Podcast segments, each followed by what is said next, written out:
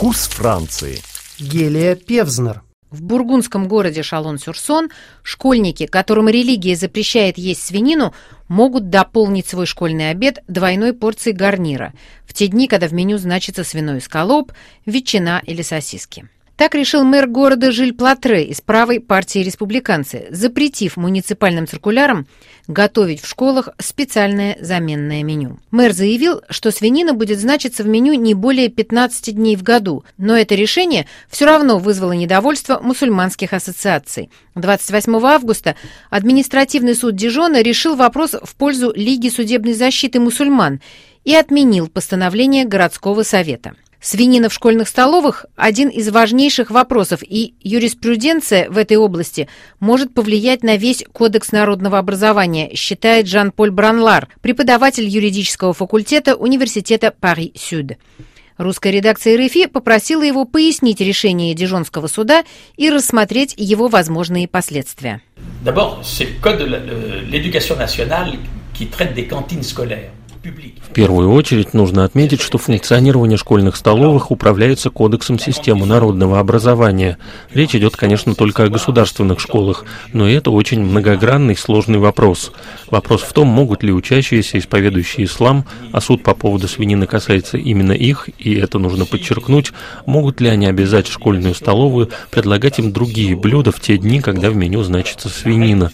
Этот вопрос уже неоднократно решался в суде, вплоть до Государственного совета юриспруденции на данный момент указывает на следующее. Во-первых, это касается только начальных и средних школ, потому что старшие классы – это уже система университетского образования.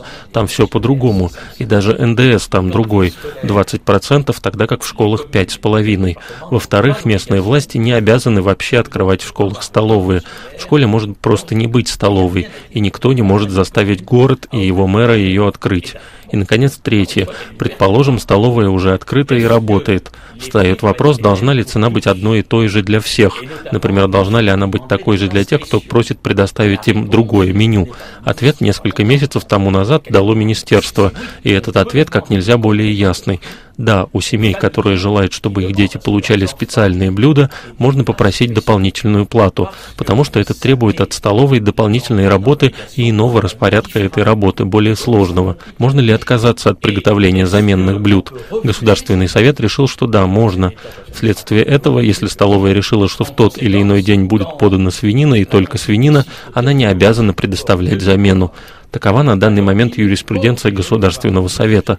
Конечно, это не нравится семьям мусульманского вероисповедания, которые полагают, что это дискриминация, но таков закон республики и соответствующая ему юриспруденция. Правда, закон может и, скорее всего, будет меняться. Mais c'est les lois de la République et la jurisprudence qu'a maintenant. Alors, il y aura une évolution là-dessus. Адвокат мусульманских ассоциаций, одержав победу в Дижонском суде, сразу же сказала, что это дело послужит для подачи жалоб еще в 20 городах. Думаете ли вы, что отныне создан прецедент, на который будут ориентироваться суды в других областях Франции? Решение было вынесено административным судом, то есть решение Государственного совета по этому же поводу, оно выше. Это значит, что, скорее всего, придется снова дойти до Государственного совета. Это слишком важный вопрос, и для всего, что касается школьных столовых, этот вопрос будет служить прецедентом. Есть другие важные юридические вопросы, например, может ли ребенок, семья которого не может платить, все равно питаться в столовой. Но этот вопрос про свинину один из самых сложных и важных. Государственный совет, может быть, и пересмотрит свою юриспруденцию, но это будет исторический поворот. Смотрите, например, столовые на предприятиях, в отличие от государственных школ, относятся к области частного права. Практически все они предоставляют теперь заменные блюда вместо свинины. Если Государственный совет уступит и изменит свое решение, то следующий шаг – ассоциации потребует отдельной кухни, отдельного технологического цикла, потому что, например, нож мог коснуться свинины.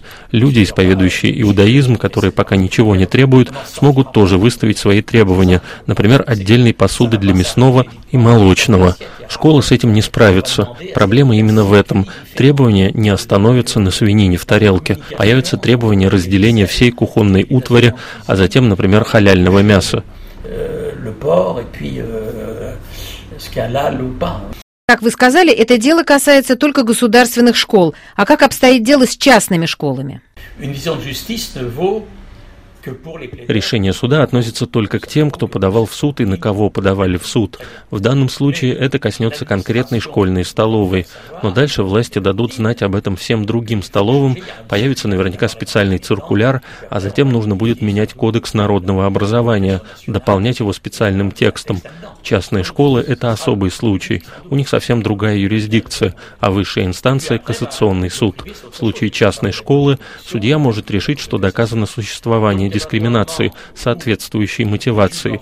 И хотя вынесенное судом решение будет касаться только одной конкретной столовой, одной конкретной школы, но юриспруденция опирается на предшествующие случаи, и другие частные школы очень скоро поймут, что меню нужно изменить, иначе будет новый процесс, и школа в данном случае проиграет. Адвокат, выслушав решение, заявила о том, что как только в школах Шалона не будет заменного меню, она будет снова обращаться в суд и просить выпустить предписание с указанием немедленно такое меню предоставить. Разве уже вынесенного решения для этого недостаточно? Когда административный суд отменяет решение администрации на запрет чего-либо, он всего лишь отменяет это решение и точка. У него нет права разрешить то, что было запрещено администрацией. Приведу пример, чтобы было понятней. Я мэр города Н. Вы просите у меня разрешения на строительство дома в моем городе. Я отказываю вам. Отказ требуется мотивировать. Я мотивирую его тем, что ваш дом слишком высокий для нашего города. Вы не имеете права ничего строить и подаете на меня в административный суд. Суд решает, что решение городских властей было незаконным и отменяет решение мэра.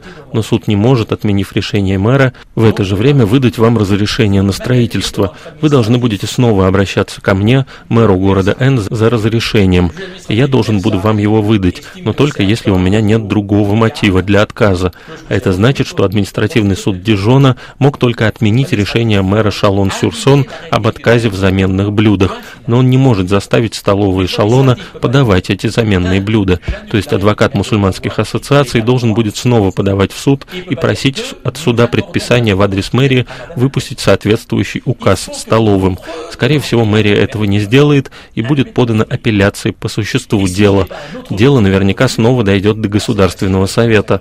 Правда, административный суд, в который обратятся ассоциации, может выдать предписание с указанием, что за каждый день отсутствия заменного меню школы должны будут платить, скажем, 10 тысяч евро в день но это на практике, а существо дела этого не меняет. По существу оно все равно дойдет до Государственного совета, если, конечно, мэрия туда обратится. Но мне кажется, в этом можно быть уверенным. И я очень удивился бы, если бы мэрия не продолжила тяжбу. Иными словами, предписание – это особая процедура, а решение Дижонского административного суда наверняка пойдет сначала в апелляционный, а затем в Госсовет. Если Госсовет будет по-прежнему придерживаться республиканского закона и утверждать, что школьные столовые не обязаны предоставлять заменное меню, то все повернет обратно. Но это не значит, что в это время будет действовать предписание. И, как я уже говорил, административный суд не может дать истцу то, в чем ему несправедливо отказала администрация. Конечно, для истца это большое разочарование. Если вернуться, к примеру, разрешение на строительство, вам снова нужно будет идти в суд. Если у меня есть другой мотив вам отказать, и даже не мотив, а пустой предлог, то мы снова пускаемся в долгую тяжбу. То есть за это время могут пройти месяцы и даже годы. Административное решение – дело долгое. Où vous saisissez un juge administratif et il rend sa décision, il peut se passer des mois et des mois, voire des années. C'est très long la procédure administrative. Ситуацию с заменой свинины в школьных столовых Франции для русской редакции РФИ пояснил преподаватель юридического факультета Университета Пари-Сюд Жан-Поль Бранлар.